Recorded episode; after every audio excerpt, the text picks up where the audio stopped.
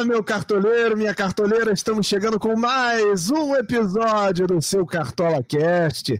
Tava com saudade, né? Desde. Eh, tem duas semanas que eu não frequento esse espaço aqui. Semana passada vocês ficaram na excelente companhia do Guilherme Fernandes, de toda a nossa equipe. Senti saudades enquanto estava num, num brevíssimo período de férias que vai voltar daqui a pouquinho, que eu vou tirar mais cinco dias daqui a pouco, mas não quero falar nisso agora, não. Quero falar de cartola. Tem muita coisa para a gente conversar. É, para a galera que nos acompanha no YouTube, sejam todos muito bem-vindos também. Para a galera que gosta de assistir a resenha ou que deixa a aba aberta no cantinho ali enquanto a gente bate um papo e tal. É, vocês já estão vendo aqui, estou aqui na companhia do meu querido Caçocla e o nosso convidado de hoje, influenciador e embaixador do Cartola Express, o Bruno Capucho, do Cartola FC Brasil. Brunão, seja muito bem-vindo mais uma vez, cara. É um prazer ter você aqui com a gente. Prazer é todo meu, Bernardo. Valeu, galera. Boa tarde a todos. Sejam todos bem-vindos aí ao nosso Cartola Cash. Bom, fala Cássio também, prazer estar falando novamente com vocês. Rodada 33, reta final do Cartola. Copa do Mundo também já quase aquecendo os motores aí. E é uma rodada de, de extremos, vamos dizer assim, né? Mas a gente vai, durante o Cartola Cash, trocar uma ideia sobre essa rodada, essas opções. Esperamos ajudar vocês que estiver acompanhando o vídeo, acompanhando o Cartola Cash no GE. Pois é, Caçocla, prazer falar contigo de novo, amigo. Eu não, não me lembro agora se no podcast da semana passada a gente, a, a gente chegou a falar sobre isso, mas teremos Cartola Express na Copa do Mundo, né? A semana foi de grandes notícias. Fala, Edler, fala, Bruno. É, teremos Cartola Express de Copa do Mundo, fala galera, muito bom falar novamente de Cartola, 33 rodada chegando. E a gente sempre convida os grandes craques né, para as nossas atrações. Uma das atrações é o Cartola Cash e o Bruno é o campeão da, da Liga dos Influenciadores da rodada 32. Já foram quantas rodadas vencidas, Bruno, nessas 32? Oito. Oito, Oito. rapaz, um quarto das, das 32 rodadas. Então ele está arrebentando, então não custa nada, né? Ficar ligado aqui nas dicas que ele vai dar. E eu já tenho um convite para a galera também. É, como a gente sempre faz é, no nosso canal no YouTube, no GE, a gente tem nossa live mais tarde. E o convidado é simplesmente o líder da Liga Nacional, Daniel Gonçalves. Ele tem 2.853 pontos. Caraca! Agora, uma média de 89 pontos por rodada. É, você vê aí. A minha média em outubro está maior do que isso.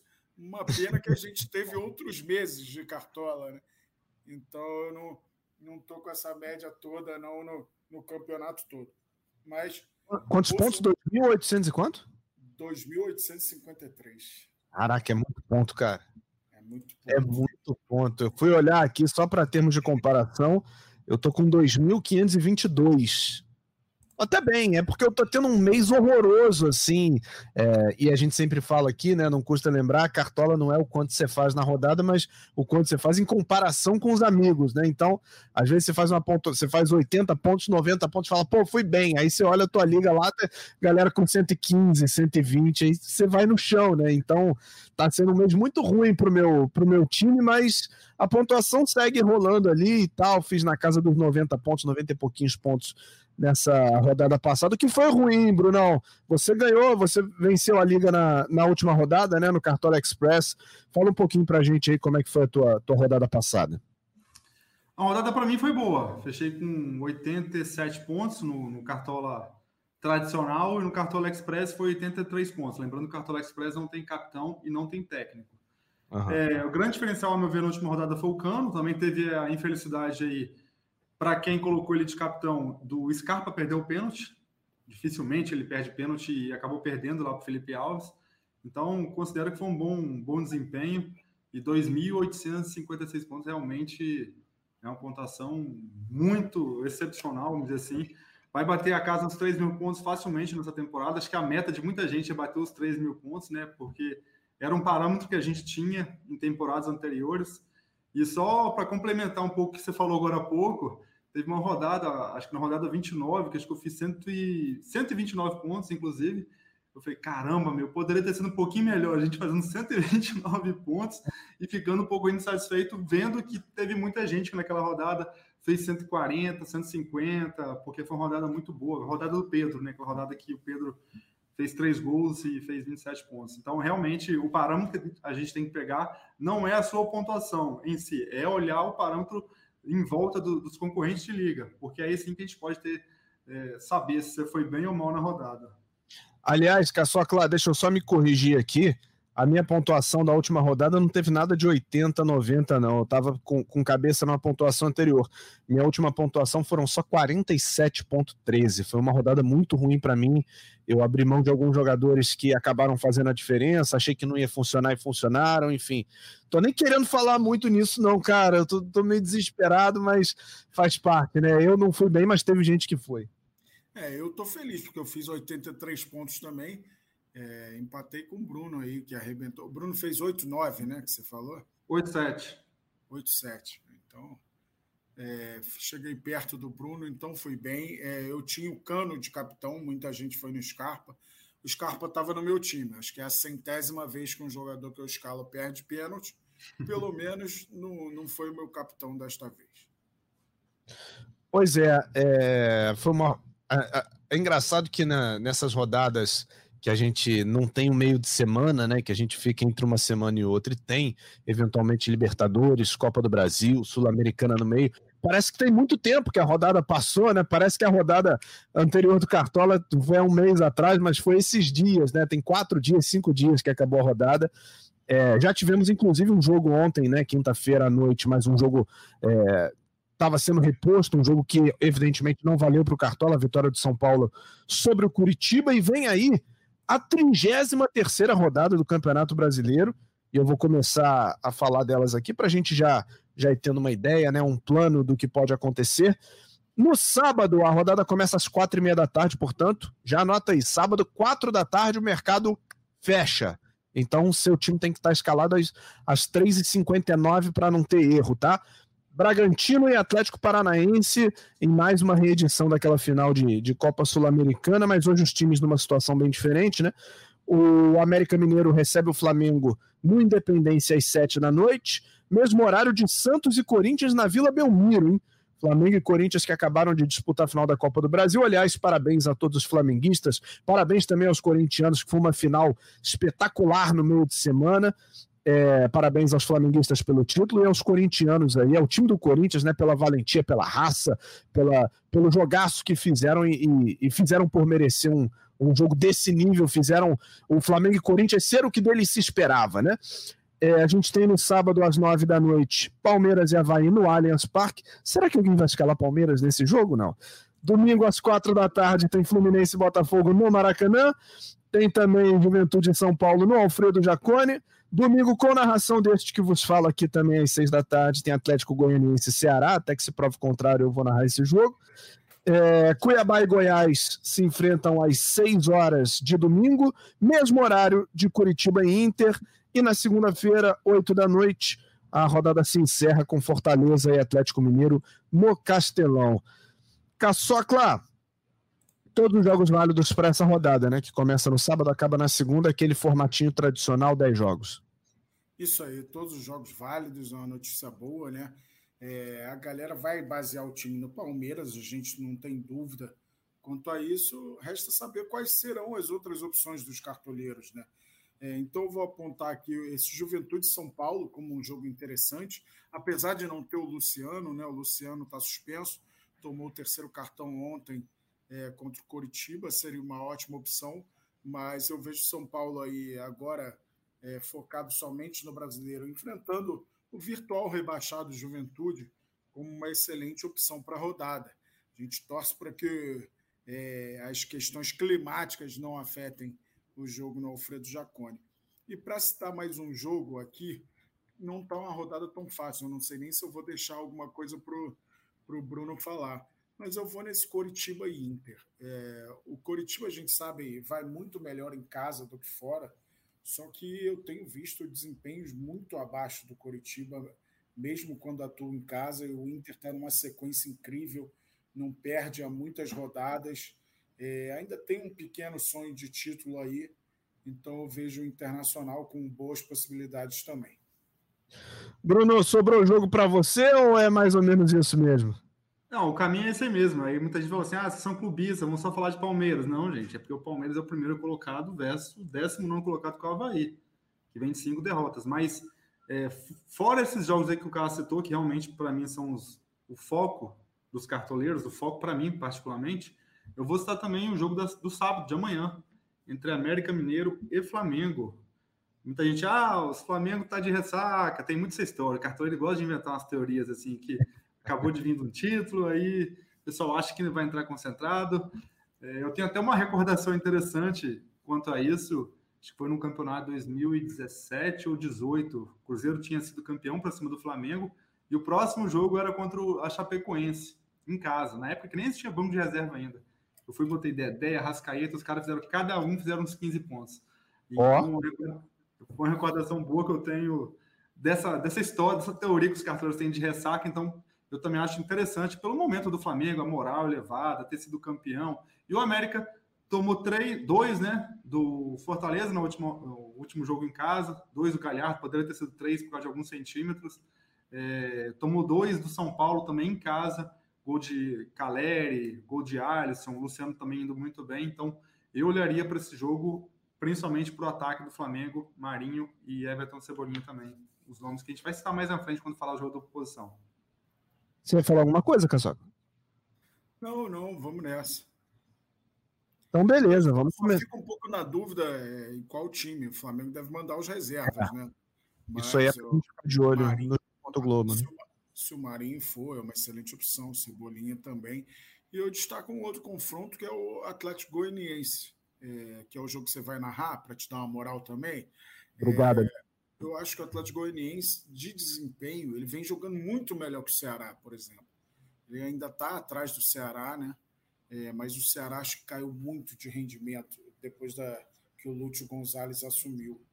E eu vejo o Atlético Goianiense em crescimento. Desde que o Eduardo Souza é, assumiu né, interinamente, né, ele é o eterno interino lá, mas o Atlético Goianiense vem jogando bem. Então, acho que o Wellington Rato, sendo um meia, no Cartola, você acaba escalando quatro atacantes botando o rato. Então, Sim. a gente vai falar mais posição por posição aí. Certamente a gente vai citar o Wellington Rato. Pois é, e, e só para dar o contexto desse jogo, né, entre Atlético Goianiense e Ceará, a rodada começa com o Dragão na zona do rebaixamento com 30 pontos, só que ele está a 1 do Cuiabá, que é o 17, e a 4 do próprio Ceará, que é o 16 colocado.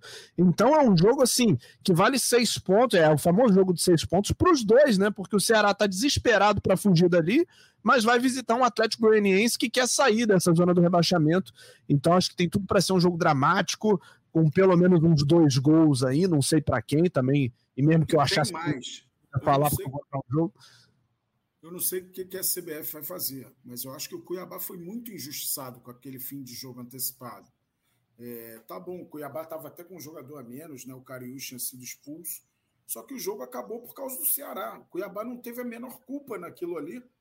E, pô, no confronto direto, de repente o Cuiabá tinha alguns minutos para fazer um segundo gol. É, eu acho que não tem como acabar o jogo assim e e um time sair prejudicado dessa forma que o Cuiabá foi sem ter a menor culpa no cartório. Só, só esse ponto aí, não sei como a CBF vai agir, né? Vai haver punição em relação à, à presença de público, mas, pô, é, eu nunca vi o torcedor achar que invadir o campo vai ajudar o time dele, cara. Só vai atrapalhar.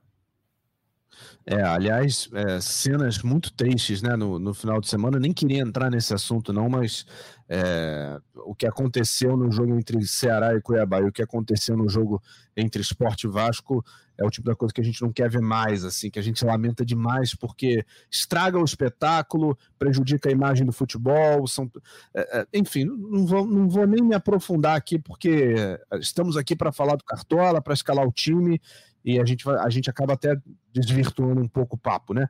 Vamos fazer o seguinte, vamos começar a olhar um, um posição por posição aqui, as possibilidades de cada, de cada esquema. Meu querido Bruno Capucho, fica difícil não escalar a defesa do Palmeiras em peso nessa rodada, né? É muito difícil fugir do Palmeiras, até porque o Havaí vem cinco derrotas seguidas, né? Como a gente tinha até comentado anteriormente. O Havaí que nos dois últimos jogos não fez gol, Então, contra o, For contra o Fluminense em casa e contra o Fortaleza jogando fora de casa, não fez gol, teve uma bola na trave do Bruno Silva, mas enfim, acabou não marcando. Então, é rodada de novo para a gente olhar para defensores do Palmeiras e se a gente começar a falar de goleiro, é o Everton talvez o, o mais visado, a meu ver. Se tivesse que olhar para outros goleiros na rodada que podem ser exigidos e mesmo tomando gol possam garantir uma boa pontuação, eu citaria também o Santos, é, é, o único do titular do Flamengo que vem jogando quase todo jogo, né? Até porque o América Mineiro, a gente pode pegar como parâmetro a última rodada. O Fernando Miguel fez seis pontos, mesmo tomando gol. Foram sete defesas contra o América Mineiro lá no Independência. Então, citaria também o Santos. Eu acho que esse clássico também entre Santos e, e Corinthians, acho que também pode render um, um goleiro aí podendo ir bem. Acho que olharia mais para o Cássio no momento, até pela partida que o Corinthians fez diante do, do Flamengo. Foi foi assim, pressionou bastante, foi um time que jogou é, muito bem estruturado, atacando na hora certa, sabendo se defender também, pegou um ataque muito, muito produtivo para o ataque do Flamengo, e mesmo assim se comportou muito bem. Teve algumas chances que o Flamengo teve, mas a defesa sempre muito sólida, então olharia para o Cássio e Santos visando defesas. Para a SG, para o saldo de gols, né? É, o Everton, goleiro do Palmeiras. Ô, Caçocla, você falou agora há pouco no, nesse jogo entre Juventude e São Paulo, goleiro do São Paulo é o Felipe Alves, que veio do próprio Juventude. Você arriscaria uma escalação do Felipe Alves na rodada, não? Cara, então, eu vejo o São Paulo muito favorito. É, o Juventude tem feito gols né, nos seus jogos em casa, mas o Felipe Alves vem da maior pontuação de um goleiro nesta temporada. Fez 19 pontos no clássico contra o Palmeiras. O, o jogo mais difícil, possivelmente, fora de casa, é um jogo contra o Palmeiras, né? Então, contra o Juventude, eu vejo boas possibilidades é, dele faturar o SG, apesar do que eu falei do Juventude vir fazendo gols, porque o São Paulo virou a chave, né? Agora o São Paulo vai forte para essa reta final do brasileiro e o Juventude já vai começar a pensar em 2023. Então eu gosto da opção sim do, do Felipe Alves, gosto também da opção do Kehler, do Internacional. É, então vejo como é, duas opções interessantes. O Everton, como o Bruno falou, né, acho que para SG também é tá no meu, no meu top 3. Aí é que tá, Brunão, assim, com, com todas essas opções, né? Imaginando que o Everton não vai trabalhar tanto, né? Pode até sofrer um gol, que não significa que ele vai fazer muitas defesas. Ou arriscar um goleiro com, com potencial maior de, de participação no jogo, vamos supor o Kehler, por exemplo, pensando que o Curitiba vai atacar um pouco mais, ou o próprio Felipe Alves pensando que o Juventude está desesperado. É, você opta por essa segurança no, no, saldo de gols ou por alguém que vá participar efetivamente do jogo? Ah, eu opto mais pela segurança do saldo de gols, falar a verdade. É, é uma. Na verdade, a gente tem, tenta alinhar sempre duas possibilidades: o SG com possibilidade de defesa. É, para saldo de gols, realmente o Everton está tá bem acima, até pelos confrontos da rodada. Agora, eu, eu, particularmente não sinto tanta confiança na defesa do São Paulo, até mesmo para o Felipe Alves. Ontem tomou o gol do Curitiba. E, e, também a gente sabe que o Curitiba lá dentro, até o Casco citou agora no começo aí do, do, do Cartola Cash, que o Coritiba dentro de casa tem um desempenho um pouco melhor. Então, eu, sinceridade, esses dois goleiros, eu eu estou um pouco receoso de colocá-los. Então, mas lógico que o Kehler, para mim, seria o mais confiável, até pelo momento do Inter, pela segurança que o Inter vem proporcionando. Não tomou gol do Botafogo na última rodada, fez nove defesas. Então, o Kehler também vem se mostrando um, um grande goleiro, né? Assumiu titularidade nessa reta final de Brasileirão. Então, se tivesse que escolher entre um dos dois, eu ficaria mais com o Kehler mesmo. Boa, boa. São as opções de goleiro para você escalar no seu, no seu time, né, montar sua equipe para o Cartola, e já que estamos falando do setor defensivo, né, passamos aí pelas opções de goleiro, vamos dar uma olhadinha na lateral, né, e aí a gente volta naquele dilema, né, do, do Palmeiras que tem três laterais para jogar e a gente só pode escalar dois, né, a gente tem o Marcos Rocha e o Piquerez, é, que são de fato os laterais, e o Mike que está jogando como ponta direita. O Caçó Classe, é, como é que fica essa história aí? Quem, quem que você tem preferido para botar no time? Cara, as três opções têm sido muito válidas. É, esse fato do Mike jogar mais perto do gol ajuda, mas é, o Piquerez tem sido um cara precioso no Cartola, com muitos desarmes. É, O Marcos Rocha, eu fico mais na dúvida para essa rodada, porque eu acho que o Havaí vai ter muito pouco a bola. Mas é uma opção. Já parte do princípio que deve ganhar o SG. Marcos Rocha também ajuda muito no apoio. Acho que com o Mike no time ele tem menos necessidade de apoiar, mas é, é um cara muito agudo também, às vezes chega para finalizar. Então, é, não, a dúvida é boa, sabe? É aquela dor de cabeça do técnico. É, são três laterais com potencial. Eu estou com o Mike no meu time. É, não sei se isso vai sanar a dúvida de alguém, mas eu estou com o Mike no meu time. Pois é, eu, estou por aí também. Bruno, você consegue fugir do Palmeiras para as laterais, não? Então, se fosse para fugir do Palmeiras, eu acho que é bem difícil, eu particularmente. Eu, o Mike mesmo também vai estar no meu time, tá? Eu acho que é a terceira, quarta rodada seguida que eu devo estar indo com o Mike. Foi o primeiro contra o Coritiba, que ele fez gol, contra o Atlético Goianiense, que ele não fez nada, e na última contra o São Paulo. Então, agora contra o Havaí, por ele ser, chama de coringa, né? Aquele jogador que está de lateral no cartola, mas está jogando um pouco mais avançado. Então, o Mike, para mim, prescindível. Agora, fugindo dos laterais do Palmeiras, bom, até olharia para um jogador defensivo de São Paulo, não goleiro, mas sim para o Reinaldo que tem o pênalti a seu favor. Caso venha esse SG, eu particularmente não estou confiante, mas vamos supor que venha o saldo de gols e que, quem sabe, tenha um pênalti, se eu não me engano, na temporada passada, jogo lá também, em Caxias do Sul, teve um pênalti para o São Paulo e ele converteu. Então, eu olharia para o Reinaldo e para o grande mito das últimas rodadas, não foi na última rodada, né, mas o jogador que vem mantendo a melhor regularidade no Cartola nas últimas 10 rodadas é o Juninho Capixaba que ficou por um detalhe de ter tido mais uma grande pontuação. Ele, se o Galhardo não tivesse a fomeagem ali de querer fazer o terceiro gol, né, que ele praticamente tirou o gol do Juninho Capixaba em cima da linha, a bola ia entrar e acabou que deram impedimento para o Galhardo na última rodada. O Juninho Capixaba teria feito quase 15 pontos, porque acho que 3 a 0 indo para a reta final do jogo, acho que o América ia praticamente entregar os pontos ali e falar: não, já não tem como mais chegar, não. E aconteceu que o Galhardo tirou o gol do, do Juninho Capixaba e acabou que um minuto depois teve um pênalti para o América que tirou o SG do Juninho Capixaba. Então ele foi do, dos 15 para os dois pontos em 5 minutos na última rodada. Então o Juninho Capixaba, mesmo pegando o Atlético, eu olharia com carinho para ele, porque é um jogador que está desarmando muito, finalizando bastante, tem escanteio, tem bola parada. Sem dúvida alguma, é um dos grandes nomes dessa reta final do, do Cartola. Pois é, e não só ele, mas assim, a gente está vendo um Fortaleza que está fazendo um retorno espetacular, né? Recuperando todos os pontos que ele deixou de ganhar no primeiro turno e, assustou a gente, porque a gente sabia que o Fortaleza era um bom time. Enfrentando esse Galo que está numa draga danada, né, Caçocla? Assim, o, o Galo vem de uma derrota pro, pro Flamengo B, digamos assim, num confronto que até ano passado era, era pau a pau, os dois times fizeram oitava de final de Copa do Brasil em dois jogos super disputados, enfim. O que está acontecendo com esse Galo, né?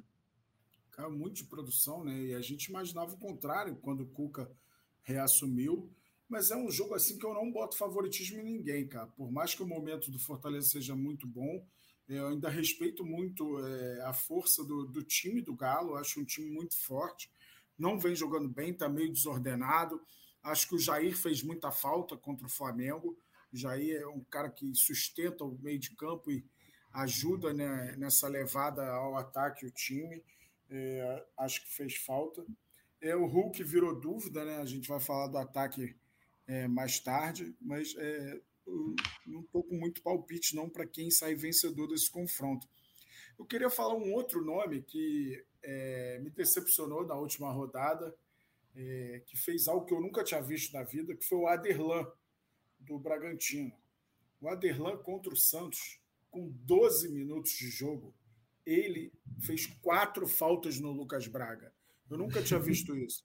Com 12 minutos de jogo, o mesmo jogador fazer quatro faltas no mesmo jogador do adversário. Nunca tinha visto. E ele só tomou o amarelo na quarta falta. O juiz foi bonzinho com ele. Acabou que ele ficou até o fim jo do jogo. Nem sei se ele fez outra falta, eu não me lembro, acho que não. Mas é, era um cara que desarmava muito, até fez dois ou três desarmes, é, mas é, teve a sua pontuação muito prejudicada, não faturou o SG. Mas eu acho que para essa rodada contra o Atlético Paranaense, possivelmente reserva, lembrando que a gente vai ter acesso a essas escalações, pode ser uma opção interessante o Aderlan. É, embora o Bragantino não seja aquele que a gente esperava nessa, nessa temporada, né? Acho que caiu muito de produção o Bragantino, mas o Aderlan é um cara que tem potencial para desarme. Pois é, falamos aí das opções para as laterais, mas está faltando a gente preencher o, o miolo de zaga, né? É, e eu vou repetir aqui, né? A gente está dando outras opções para o cartoleiro pensar, sair um pouco do lugar comum, principalmente para quem está buscando ponto aí para virar, né? Para tentar ser diferente da, da maioria dos cartoleiros, mas é claro que essa é uma rodada em que o peso está indo todo para o jogo entre Palmeiras e Havaí. E acho que até o torcedor do Havaí entende isso, né? Embora o cartoleiro havaiano queira ser um pouco mais otimista e pensar que de repente pode nem ser tanto assim, é, é, uma situação complicada, né? O Palmeiras simplesmente não perde ponto no campeonato, vai jogar em casa contra um Havaí que fora de casa vai muito mal, então não é. É, é que tem torcedor que leva para o coração essas, essas análises, né? Mas é, a tabela do campeonato e o desempenho das equipes fala muito alto nesse caso. E por falar em desempenhos é, expressivos, convincentes, a dupla de zaga do Palmeiras eu não tenho nem o que falar. Gustavo Gomes é o zagueiro mais caro do Cartola nesse momento, custando 16,38, mas ele entrega cada um desses 16,38 que ele custa, né? A média dele é de 6,61, né? É, um, é, é uma média absurda para zagueiro. E o, e, e o, outro zagueiro confirmado para esse jogo é o Luan, né, que está custando 7,15, mas que tem uma média de 4,36 também. São nomes muito muito facilmente escaláveis, sem nenhuma dúvida, né, Bruno? Assim, é, eu não queria ficar rolando essa bola para você o tempo todo, assim, ó, Palmeiras está aqui, se vira aí com o resto, mas assim, não tem o que fazer, né? Ah, é, vai ser figurinha carimbada de novo, Gomes, o Gomes que já foi aí por muitas vezes um dos zagueiros mais escalados da rodada, por muitas vezes ele entregou boa pontuação mesmo sem SG, me recordo até no último jogo, se tiver, tirasse o SG do Palmeiras para cinco pontos. Contra o Atlético Goianiense, ele não fez, ele não teve SG, foi 4 a 1 no primeiro turno e foi dois gols dele. Então, o zagueiro artilheiro tem oito gols em 24 jogos. Tem muito atacante aí que não tem oito gols. Então, desses dois do Palmeiras, até mesmo o Luan, né, que não é o titular, o Murilo está suspenso para quem não acompanhou ainda, não tem muita gente que deixa para escalar na última hora, né? Então, Fugindo desses daí, eu olharia um zagueiro que eu particularmente gosto muito, cheguei a escalá-lo contra o Goiás, é o Rodrigo Moledo, que voltou de lesão, voltou inclusive aí a figurar entre os titulares, né? O mercado, se não me engano, também está lesionado. As últimas quatro pontuações do Rodrigo Moledo foram todas elas acima de quatro pontos. Então teve rodada até mesmo contra o Goiás, que ele fez cinco pontos sem SG. Então, um zagueiro forte na bola aérea, um zagueiro que também precisa nos desarmes, não comete muitas faltas, tem 14 jogos e 5 faltas cometidas somente.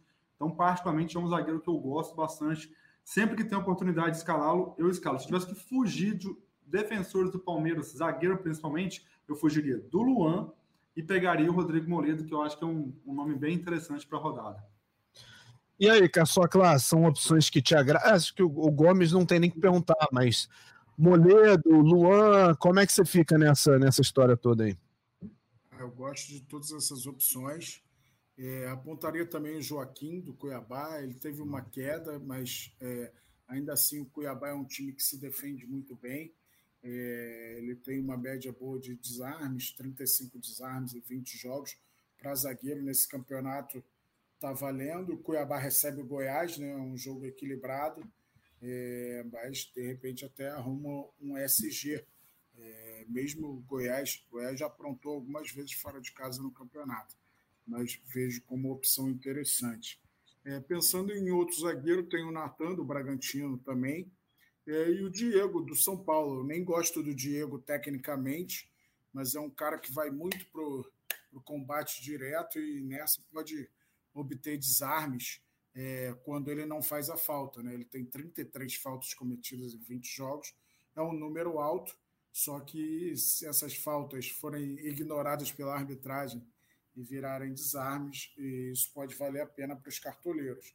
É, e o Diego é forte no jogo aéreo também, né? De repente, numa bolinha parada, pode deixar o seu. Então, uma opção aí que pode ser valiosa para os cartoleiros. Pois é, são, são opções legais. A gente ainda tem o Vitão do Internacional aí, que vai fazer dupla com o Moledo. A gente tem o Fabrício Bruno, né, que é um jogador que também é muito relevante na questão da bola aérea e tal. Inclusive deu assistência né, no jogo contra o Galo, é dele o lançamento para o gol do Cebolinha, enfim. E, e, acredito eu que o Flamengo, com a formação que for, né, a gente não sabe ainda, acho que o América vai partir para cima, vai atacar jogando em casa. E como a gente não sabe em que clima o Flamengo vai entrar, né? Como o Bruno estava falando, a gente não sabe se vai entrar de ressaca, se vai entrar querendo o jogo, até porque com o título da Copa do Brasil, a vaga na Libertadores já está garantida, o Flamengo não tem mais que se comprometer com o G4. Acho que o Flamengo será atacado bastante.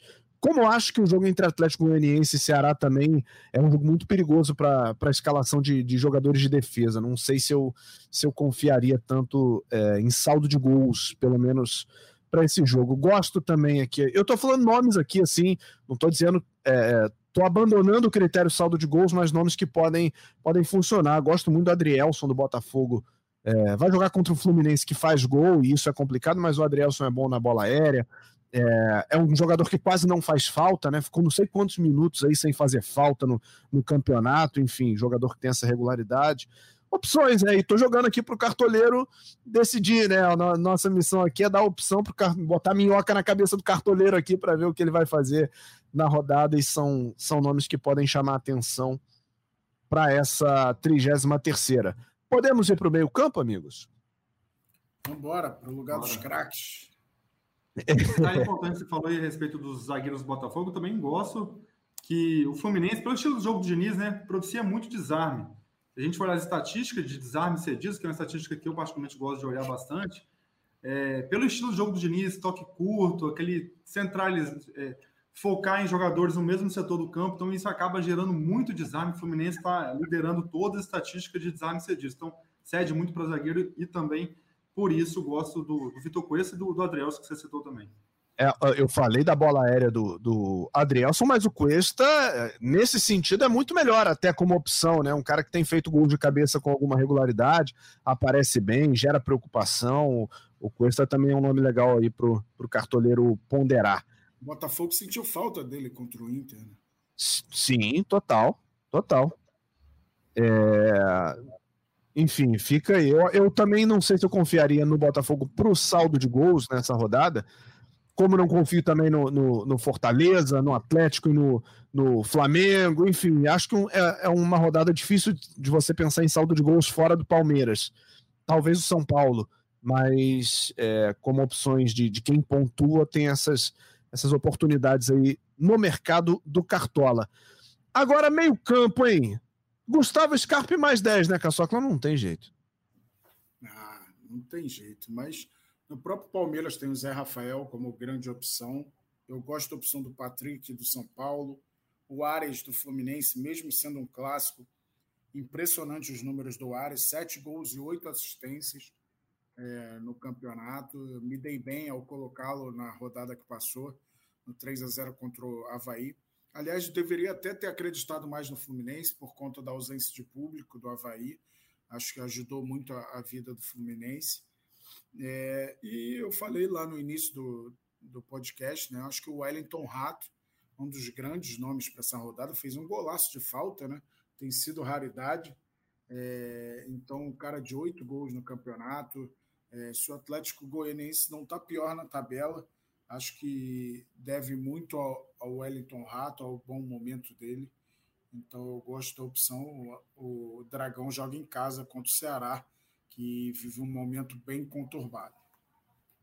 Pois é, eu, eu concordo contigo nesse ponto. Acho que o Wellington Rato é, um, é uma opção bem interessante para a rodada, mas nem só de Palmeiras e de Wellington Rato a gente resume o mercado de meias para o Cartola, né, Brunão? Tem outras possibilidades legais aí também. Ah, eu vejo também o Alan Patrick, que foi aí um dos grandes pontuadores é, duas rodadas atrás contra o Goiás, né? Fez dois gols. Pega o Coritiba, que ontem Pô, jogou muito mal o Curitiba. O Curitiba vem jogando muito mal, na verdade, né? Perdeu o clássico pro, pro Atlético Paranaense, perdeu ontem o jogo, já tá ali bem próximo da zona de rebaixamento, né? Tá dando rebaixamento agora? Nem me recordo. Tá bem próximo, né? Tá 15 colocação. Então, o Alan Patrick acho que pode ser aquela peça ofensiva do Inter ali que pode surpreender gosto do nome dele e também gosto, um pouco mais abaixo, a meu ver, se tivesse que classificar é, esses aí que o Cássio falou, entre os primeiros, Alan Patrick também ali entre os primeiros, e o Eduardo, do Botafogo, tá? Gosto do Eduardo para essa rodada, até por isso que eu falei agora há pouco referente ao Fluminense. O estilo do jogo do Diniz favorece demais os desarmes. Ele é um cara que tem bastante desarme também. E como o Fluminense cede esse muito desarme e vem também tendo problemas defensivos, né? Acabou não tomando gol do Havaí, mas antes disso tinha tomado dois gols do Atlético Goianiense, tinha tomado dois gols do América Mineiro. A gente vê o Diniz tendo dificuldade novamente na parte defensiva, muito em função do seu estilo de jogo também. E por isso que eu acho que o Eduardo pode ser um elemento de surpresa aí para quem está querendo dar aquela diferenciada. Logicamente que Scarpa, Zé Rafael, Patrick. achei o Patrick um pouco fora de forma ontem, hein? Eu vi o jogo ontem, eu achei ele meio. Fez uma jogadaça no segundo gol do Caleri, né? Fez uma jogadaça, mas então, mas antes disso eu não tinha feito quase nada. Eu falei, caramba, meu, achei o Patrick um pouco fora de forma, mas para essa rodada eu também tô, Eu também tô, eu defendo. e mas o jogo favorece demais, né, Patrick. Então eu gosto bastante dele também para essa rodada. Me decepcionou contra o Botafogo, eu coloquei ele. E sem dúvida, para mim, um dos, das melhores opções. Tem que ver também um detalhe: que o Luciano, que você também comentou agora há pouco, tá fora né, desse jogo contra o Juventude, está suspenso. Talvez o Patrick tenha uma função até um pouco mais ofensiva para esse jogo contra o Juventude. Vamos ver qual vai ser a estratégia do Rogério Ceni para o lugar do Luciano. Você vai trazer o se não me engano, está em dúvida agora no Cartola, o Galopo e o Bustos, né? Um atacante que está lá do. É, porque o Alisson está machucado também. Então, Alisson seria uma opção, está machucado. Eu não duvido nem dele dobrar a lateral ali, botar o Wellington e o Reinaldo e avançar ainda mais o Patrick. Vão ficar três canhotos lá no corredor, não duvido, não. O Wellington, toda vez que entra, vai bem, cara. Ele deu passe para o gol do Luciano. Eu acho o Wellington muito bom jogador. Pois é, então esses aí para mim seriam meus favoritos também para a rodada. Cara, um nome que, que não me lembro de ter sido falado aqui, mas nesse jogo entre América e Flamengo, eu acho que o Juninho tem chance de participar bastante. Juninho do América. É um jogador que tem tido destaque aí, tem três gols, três assistências, 48 desarmes e cometeu 22 faltas, menos de uma falta por jogo, né, em 29 jogos disputados três gols, três assistências, 48 desarmes, uma média um pouquinho abaixo de duas por jogo, e 22 faltas, menos de uma falta por jogo, e, e quatro cartões amarelos só nesse meio tempo. Então, acho que é um jogador que vai participar bastante do jogo, e principalmente se enfrentar esse time do Flamengo, o time do Campeonato Brasileiro, que não é o time principal, digamos assim, tem chance de participar e, e, e construir bastante. Participar muito do jogo, né? Ofensiva e defensivamente pode ser um nome interessante também. A gente está falando muito pouco ou quase nada de Corinthians e Santos, assim, né? A gente deu um, um ampassant ali na, na hora da defesa, mas é um jogo que, para meio campo, também não, não chama muita atenção, né, Caçocla? É difícil pensar, né? O Zanocelo perdeu a vaga, era um cara que vinha pontuando bem no Cartola. É, o Luan entrou no time e depois saiu. É, o Santos na frente não deve ter o, o Marcos Leonardo, é, já não tem o Soteudo. Pelo lado do Corinthians, a gente fica na dúvida: o Renato Augusto vai para esse jogo? O Corinthians precisa vencer, é verdade, mas será que ele vai? É, então a gente fica meio na dúvida. Talvez o Juliano seja uma opção interessante se jogar. É, então a gente tem que saber melhor qual o Corinthians vai a campo. Mas é, o Santos não costuma dar moleza para o Corinthians, não, quando joga o clássico em casa.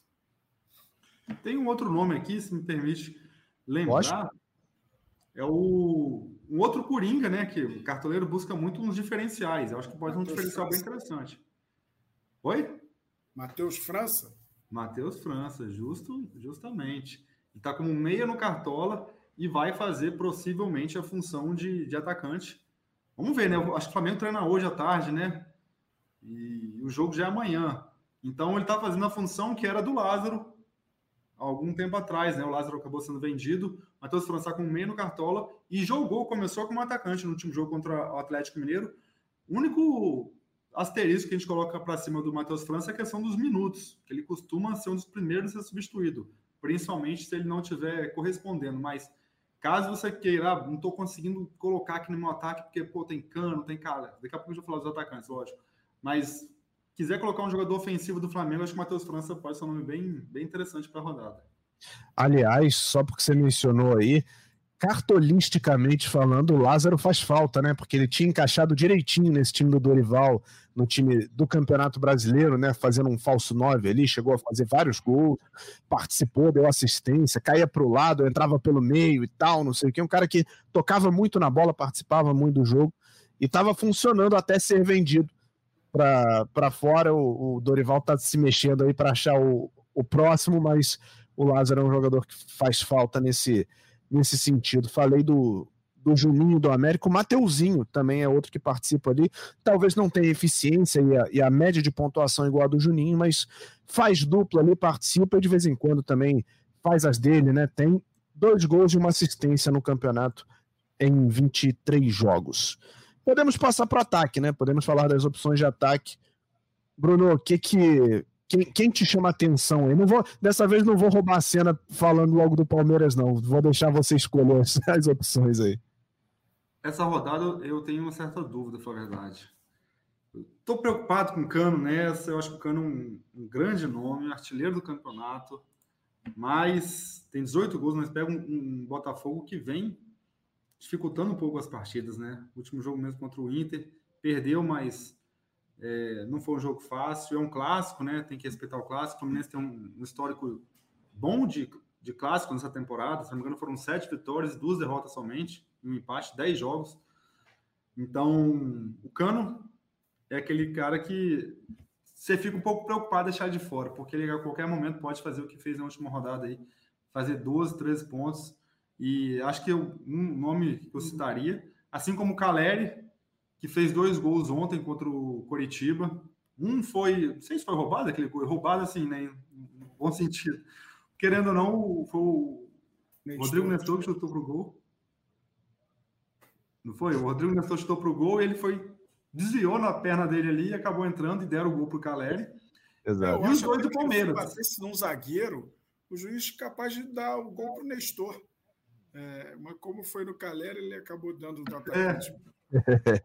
Se fosse um, um, zagueiro também, até do. Se fosse outro jogador de linha, que não fosse um atacante, eu acho, eu acho que daria para o Nestor. Mas como é o artilheiro, né? Como é o Caleri, acabou pesando um pouco aí.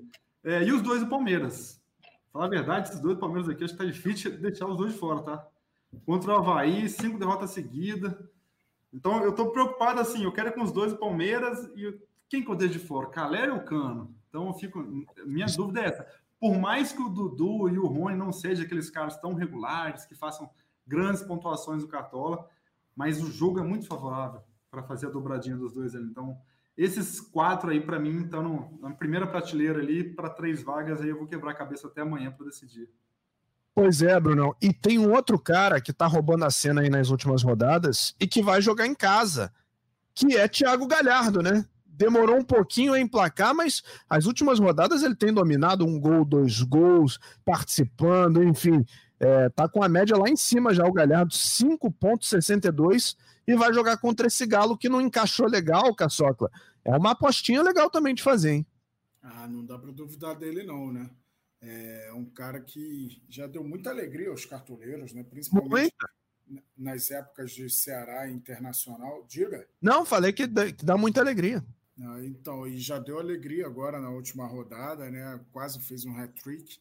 É, eu acho que tem confrontos um pouco mais brandos, mas é, acho que espaço para finalizar ele vai ter, que o Galo tem sido um time até certo ponto desordenado.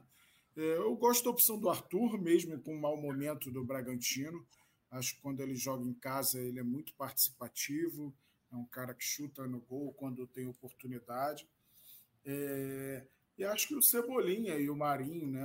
A gente não pode esquecer desses dois jogadores. É, o Cebolinha tentando ainda encontrar o seu melhor futebol, né? O Marinho é aquele cara multi-scout que o cartoleiro pode confiar que alguns pontos ele vai adquirir. Vejo a volta do Pedro Henrique ao time do Inter, uma volta para ser olhada com carinho, ele que estava suspenso.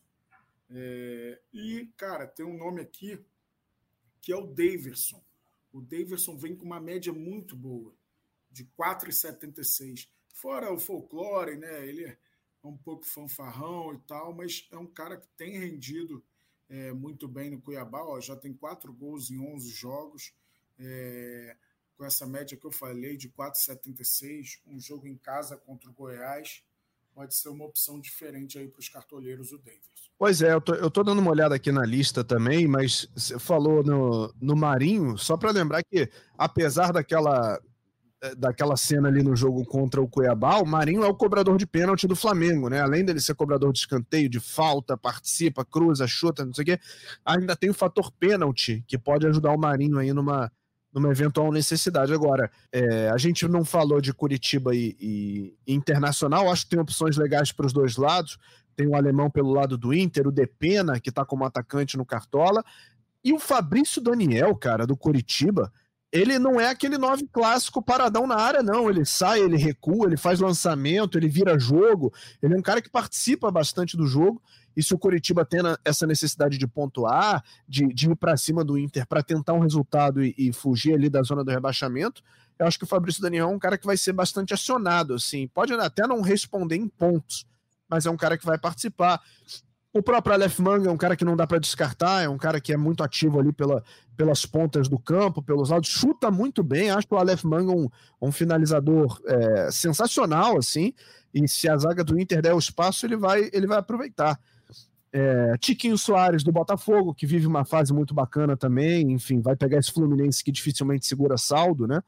É, eu tô, tô bot... mais uma vez, estou botando minhoca aqui na cabeça dos cartoleiros para a gente fugir do óbvio e para quem está precisando de ponto tentar dar uma inovada, montar mais de um time no Express e, e, e, fazer umas formações diferentes, enfim.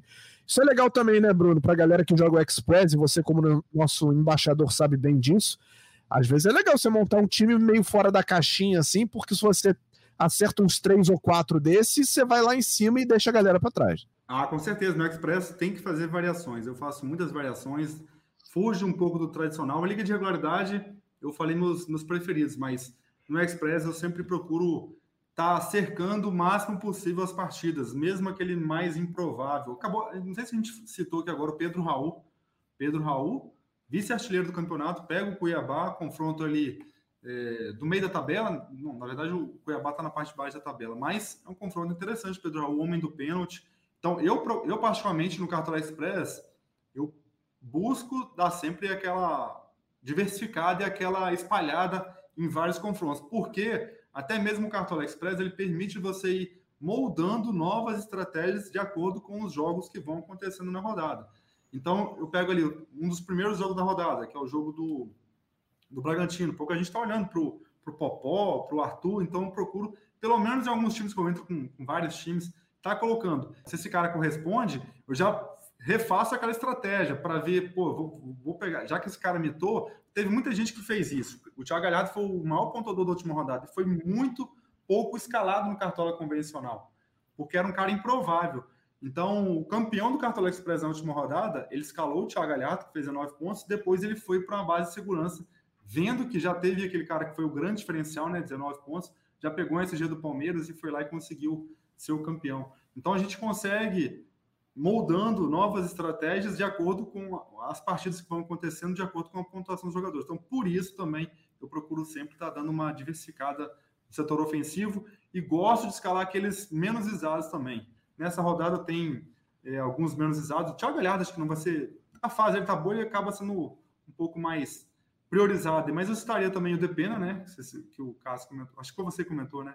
Foi eu que falei, é. Até mesmo os do, esse confronto Atlético Uniense Ceará, que você vai estar narrando. Tomara que seja um jogo de muitos gols. Tanto Espero. o como Mendoza, cara que pouca gente está olhando. Churinho homem do pênalti no Atlético Goianiense, Mendoza, acredito que seja ele ou, o jogo que deva bater, então são os nomes ali que dá para se pescar buscando um diferencial. Para você ser campeão no Cartola Express, principalmente em disputas maiores, tem que ter um diferencial. E esse diferencial pode ser esse jogador pouco visado. É, o, o assim como alguns outros que a gente já citou aqui, já deu muita alegria pro cartoleiro. O cartoleiro tem que ser grato ao Mendonça, porque ele, na boa fase dele, acho que, se não me engano, foi no início do ano, né? Naquelas primeiras rodadas do campeonato ali, o Mendonça tava voando, cara, ali pela ponta, fazendo gol, finalizando, dando assistência, sofrendo falta a rodo, enfim, enfim. É um, é, foi um grande jogador, assim, durante um bom tempo, durante várias rodadas. E quem pegou, pegou. Quem aproveitou, aproveitou. Caçocla, acho que, acho que as opções de ataque é que a gente falou muito nome aqui, mas é isso, assim, né? É, acho Tem que um os... nome que a galera vai esperar mais um pouco, informação que é o Hulk, né?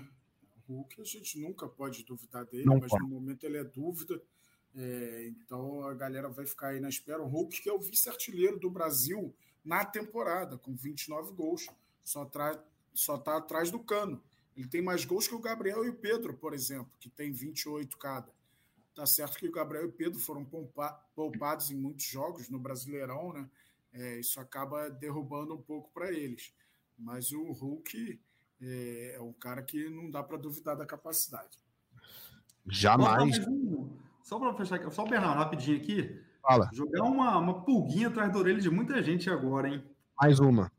Mais uma. Tem muito tem muito atacante para rodar, logicamente. São 10 jogos, todos os jogos válidos. Mas tem também do jogo entre Palmeiras e Havaí, um cara que deve estar no banco, aí tá assim, ó, babando, querendo entrar para fazer gol. Hendrick. Que é o menino, que é o Hendrick. Então a galera que quer dar uma ousada aí, ó, ah, vai começar no banco. Mas eu acredito que dependendo do jogo, pode vir uns 2, 3 a 0 no primeiro tempo ali, quem sabe. O Abel dá uma minutagem maior para ele, ele vai ter um tempo maior. Com o adversário tá tomando muitos gols, então é uma estratégia que dá para eu acredito que muita gente vai fazer no Cartola Express também, no próprio Cartola convencional. Que ele pode entrar e fazer gol. Se jogar 20 minutos, a gente já viu que ele tem um, um grande potencial. Não, é, o, Hendrick é, é, fenômeno. Cheguei a narrar jogo dele na base, vários jogos dele na base ele é um fenômeno e eu fico na torcida realmente, assim, de coração, para que ele se torne no profissional o que ele é, apresentou na base, que ele consiga praticar no, no, profissional. A gente sabe que tem uma diferença muito grande, né, entre o futebol da base e o profissional, em termos de, de força física, de resistência muscular, é, da, na pressão mesmo das jogadas, e nem todo jogador consegue transpor para o profissional o que mostrava na base. Eu torço muito por ele. Não sei se vou escalar nessa rodada, pelo menos por enquanto, mas acho que o Hendrick em breve vai também vai dar muita alegria para os cartoleiros, assim, assim espero. Quer falar alguma coisa aí, Caçoca? Não, não. É, acho que no ano que vem, acho que a gente vai escalar com alguma frequência. Espero que ele não vá embora logo, né? Que a molecada que desponta vai embora tão cedo. Vamos dar um tempo aí para os cartoleiros escalarem essas joias importantes.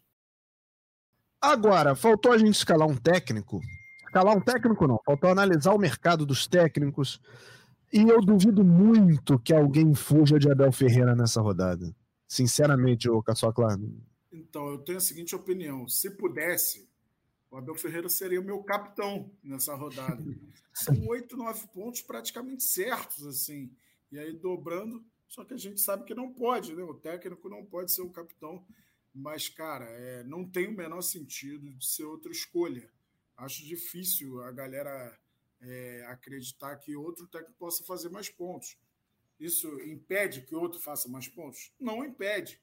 Só que acho que é o técnico de segurança para essa rodada, é, diante do desequilíbrio que a gente enxerga é, entre Palmeiras e Havaí e o momento dos dois clubes também. Então, é, Abel Ferreira, não adianta nem eu falar outra opção assim de técnico. Eu não sei a opinião do Bruno. Difícil fugir do Abel, muito difícil. Acho que eu tivesse que fugir dele, mas lá embaixo mesmo, sabe, é o Rogério Ceni, até pelo potencial de gols. É, mas enfim, é jogo Juventude lá no Alfredo Jaconi é sempre um time mais, mais chatinho.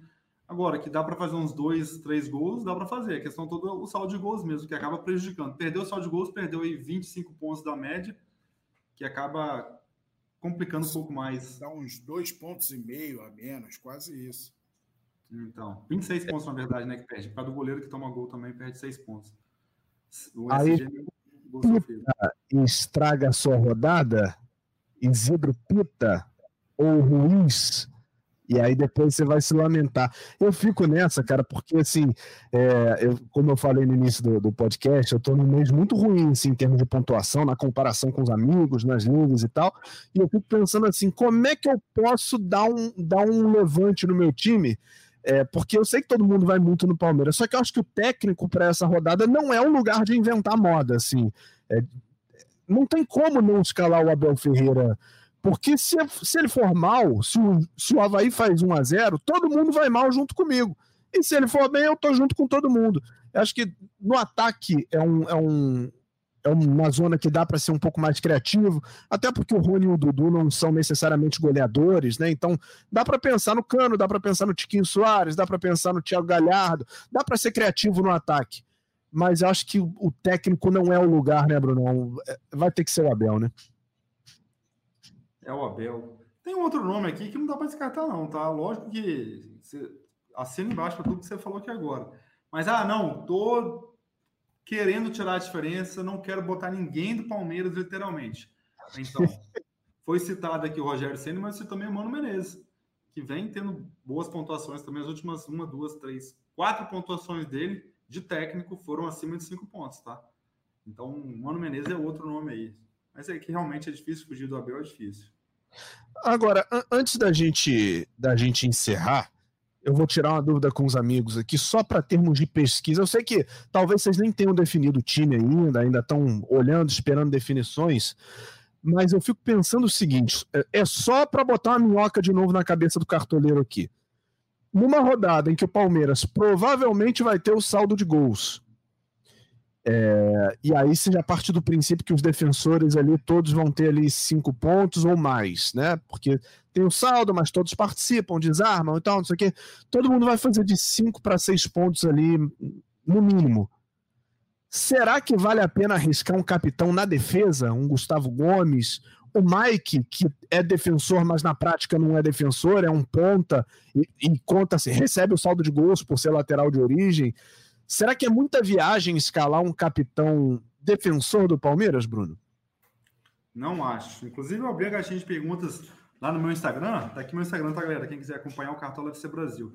E uma das perguntas que eu recebi, uma não, uma das perguntas que eu recebi foi referente a se apostar em defensores do Palmeiras para capitão. Porque realmente existe um potencial bom. Lógico que futebol é imprevisível, tudo pode acontecer mas a chance de saldo de gols do Palmeiras são boas diante do Havaí. Volto a repetir, o Havaí não fez gol nas duas últimas rodadas, uma delas em casa contra o Fluminense, que vinha tomando gol de todo mundo, né? E contra o Fortaleza também não fez gol. Então, eu, sinceridade, também.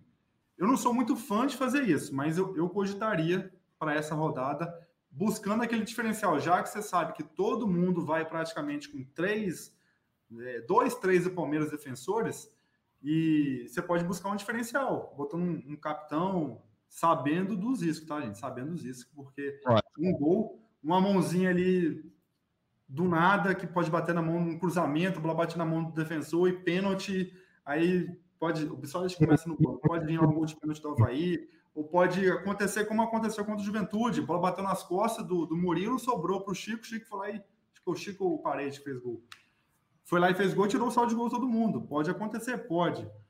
Mas é, dá para se arriscar num, tranquilamente aí. No Mike e no Gomes, para mim, eu, meus favoritos para capitão. Um capitão mais ousado seria o Mike, um pouco mais seguro. Seguro assim, né? Olhando para os defensores, logicamente. O Gustavo Gomes não chega a ser loucura, não, a meu ver, para essa rodada. Tá, tá com a gente nessa, Caçoca? É, um, é uma loucura boa? Ah, acho que sim, cara. Difícil passar um jogo sem finalizar o Gustavo Gomes. Uma dessa, esse 0,80 de uma finalização para fora já vira 1,60. A chance do SG é muito grande. Eu ainda vou no meio no ataque, é, porque eu acho que o Scarpa é quase um SG garantido com as suas assistências, né? É, então o Scarpa nesses jogos que o Palmeiras ataca muito, tem muito escanteio e, e o Palmeiras é muito forte nesse jogo aéreo, então o Scarpa é muito pênalti, né? É o cobrador de pênalti, né? É, então o Scarpa tem muitas valências para pontuar. Cara, mas duvidar do Gustavo Gomes não dá. Eu não duvidaria do Murilo se ele não tivesse suspenso. E o Luan é um cara que ataca bem a bola também quando quando está em campo. é, o Luan é uma opção aí que pode ser diferencial nessa rodada, porque a gente sente a falta do Murilo, mas o Luan acho que não vai dever muito não em, rendimento para o cartoleiro.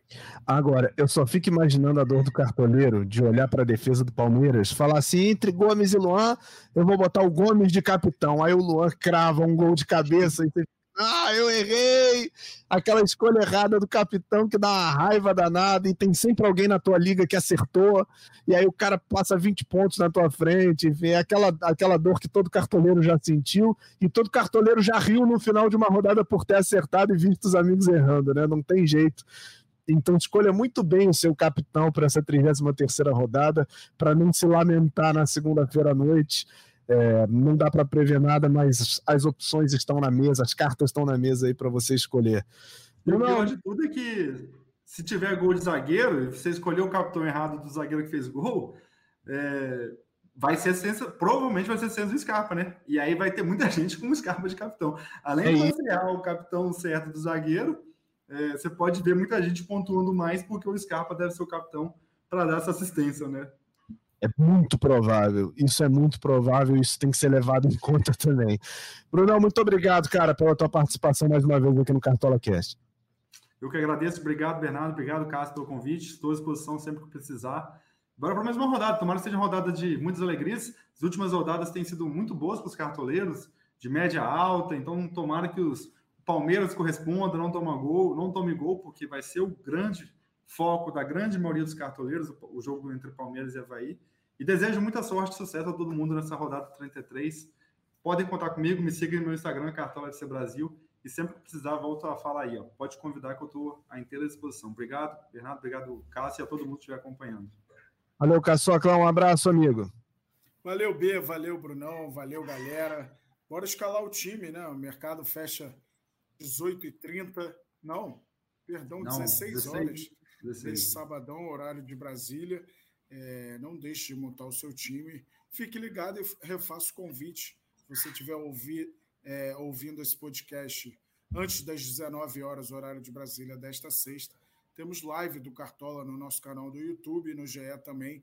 E nosso convidado é o líder da Liga Nacional, Daniel Gonçalves. O cara tem dois. Quantos mil? 2.853 pontos. 2.800, é. Até é muito aqui, bom, então, né? O cara tá arrebentando. Chega mais, galera. Valeu, Bruno, mais uma vez, sempre colaborando com a gente. Boa rodada a todos.